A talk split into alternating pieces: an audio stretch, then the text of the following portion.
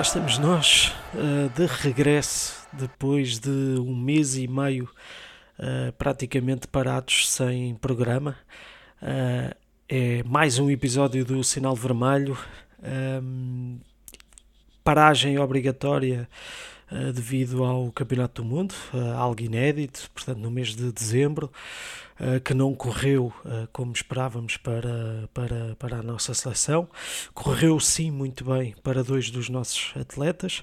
Falo, claro, de Otamendi e de Enzo Fernandes. Uh, e Enzo é claramente aquele jogador que está na boca do mundo. Faz, portanto, destaque no meu banner inicial. É claramente aquela prenda que qualquer clube quer ter no sapatinho em janeiro. Um, mas a verdade é que o Benfica não está em saldos, uh, como é habitual uh, nesse mês, uh, e fala-se em números de, diria, astronómicos, a bater recordes, até mesmo para um médio centro. E podemos pegar nesse mesmo separador Enzo Fernandes e falar um bocadinho daquilo que tem sido esses rumores um, e analisar aqui um bocadinho um, o que um ou outro cenário que pode vir a acontecer. Um, infelizmente, uh, no meu ponto de vista, estes rumores e estas transferências uh, eu não acho que são coisas fáceis de lidar e passo já a explicar um dos cenários que é a inflação de mercado que, que já existe, portanto, para muitos jogadores. Imaginem os clubes vendedores, uh, ao saberem que o Benfica acabou de vender um jogador por 127 milhões, o jogador que custa 5 passa a custar 15 uh, eh, e por aí adiante. Portanto, uh, já conhecemos esse filme, chama-se João Félix e infelizmente eu não vejo com muitos bons olhos, uh, para além do plano desportivo, como é lógico, a falta que Enzo pode vir a fazer, uh, a venda do mesmo. Ainda assim, 127, 120, 100, seja o que for, é muito milhão. acredito que se for bem canalizado, até pode ser uma mais-valia para, para o plantel, para equilibrar o plantel, para criar mais soluções, para não ter que andar a jogar novamente com jogadores de, de, de quase que terceira linha. Um, e pode ser interessante caso, caso haja essa, essa canalização do dinheiro e depois uma vertente muito bem estruturada de, de, de, dos diretores do futebol e etc, o scouting, etc, que consiga uh, ir buscar jogadores para, para, para, para as nossas debilidades, uh, e que são algumas no plantel. Uh, eu acho que a primeira fase da época foi realmente fantástica, uh, mas percebeu-se que Schmidt pouco mexeu, portanto, ou entrava Arnas, ou, ou, mesmo que a saída do Neres andámos ali algum tempo sem abre-latas e, e, sabemos bem as dificuldades que, que fomos tendo. Uh, pá, e está na cara que, que, chega a janeiro e o Benfica tem que se reforçar com, com, com qualidade. Estou muito curioso para ver o que é que, que, é que vem daí. Estou uh, curioso também para ver o dossiê Grimaldo, o que é que, o que, é que se vai fazer. Uh, e também acaba por ser um dossiê muito, muito interessante, uh, ou, ou, melhor, uh, acaba por levantar aqui alguns cenários também, que é o que é que poderíamos uh, preferir. Grimaldo até ao fim da época saia custo zero, mas Benfica campeão. Grimaldo sair agora sem saber se o defesa esquerdo que cá fica dá garantias para, para, portanto, para, para o resto da época e se não íamos ter aqui nenhum handicap. Portanto, o cenário também muito, muito curioso. Um, pá, não sei até que ponto. Eu, eu sinceramente, eu acho que, que vai ser difícil vender o Grimaldo. O Grimaldo passei por 10 milhões uh, e antevendo aqui uma, uma, uma, um bom mercado para o Benfica ou em janeiro ou, ou, ou, no final do ano, com, com estes milhões todos já que se falam, uh, pá, não sei se não preferia perder 10 milhões e ficar cá com o Grimaldo, uh, porque sei aquilo que dá uh, e, pá, e é sem dúvida uma mais-valia daquilo que temos, lá está. portanto, do que estar se calhar a aliviar 10 milhões uh, os cofres e depois, uh, pá, não sei. Uh, sinceramente, bom cenário, acho que, que é um bom tema, mas que terá que ser muito bem pensado pela, pela estrutura do Benfica.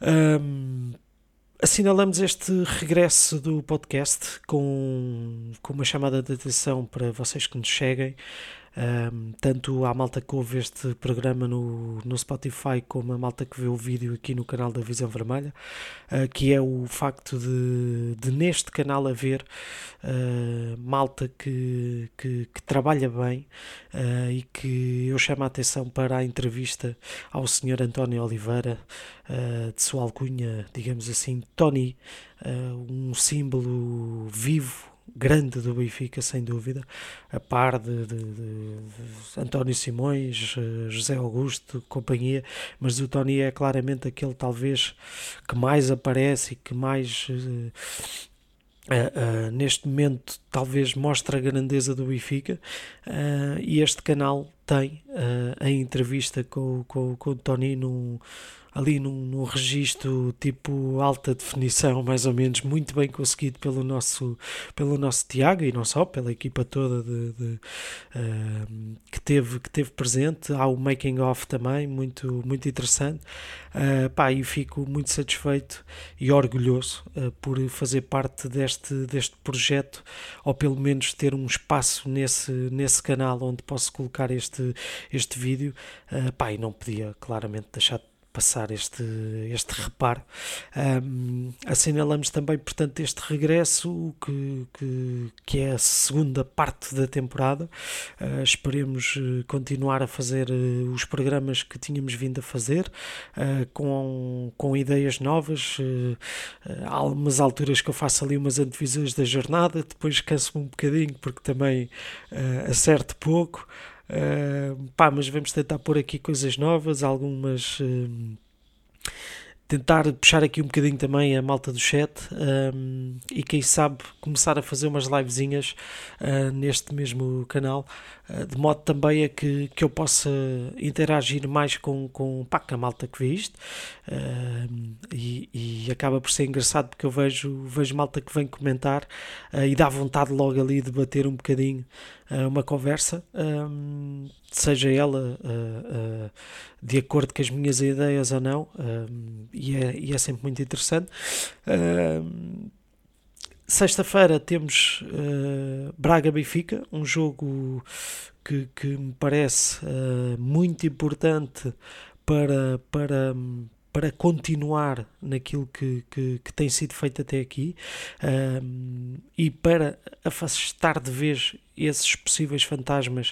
Uh, e dou dois exemplos: a derrota do Sevilha e, e a eliminação da taça da Liga uh, sem derrotas. Atenção, uh, eu desvalorizei tanto, um, tanto uma coisa como a outra. Aliás, o jogo de Sevilha para mim não contou, não, não, não conta, não, liguei pouco, acho que aquilo acaba por ser um jogo de treino. Uh, pá, se fosse à porta fechada também não se perdia nada, mas percebo que são duas, duas marcas eh, que queiram, que queiram dar, dar futebol aos adeptos, só havia ali o um Mundial, percebo, uh, mas para mim vale zero. Uh, vi muita gente no Twitter, ah, é a primeira derrota do Benfica, que, que não estava à espera disto. Epá, não conta, sinceramente, não, não, não, não valorizo de maneira nenhuma.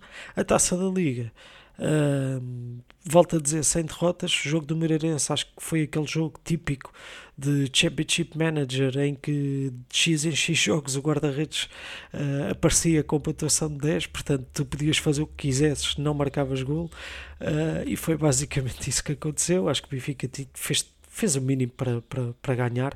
Uh, tivemos um bocado de azar, a bola não entrou, faz parte, o futebol é assim, não podemos ganhar sempre.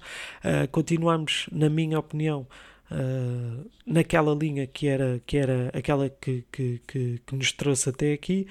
Uh, pá, e uma vitória em Braga cimenta claramente a posição que, que, que, queremos. Acho um jogo difícil. O Braga é pá, a terceira defesa menos batida. Jogo em casa do Braga, portanto, um jogo que, que que é sempre, sempre difícil, uh, indiferente do registro. Eu acho que o Benfica nestes últimos anos até já não tem um grande registro em Braga. Uh, pá, e pronto, vê-se claramente uma partida uh, com, com, com, com um grau de dificuldade altíssimo. Basicamente assinalamos este regresso com estes, com estes temas. Podem ter ficado coisas para falar para trás.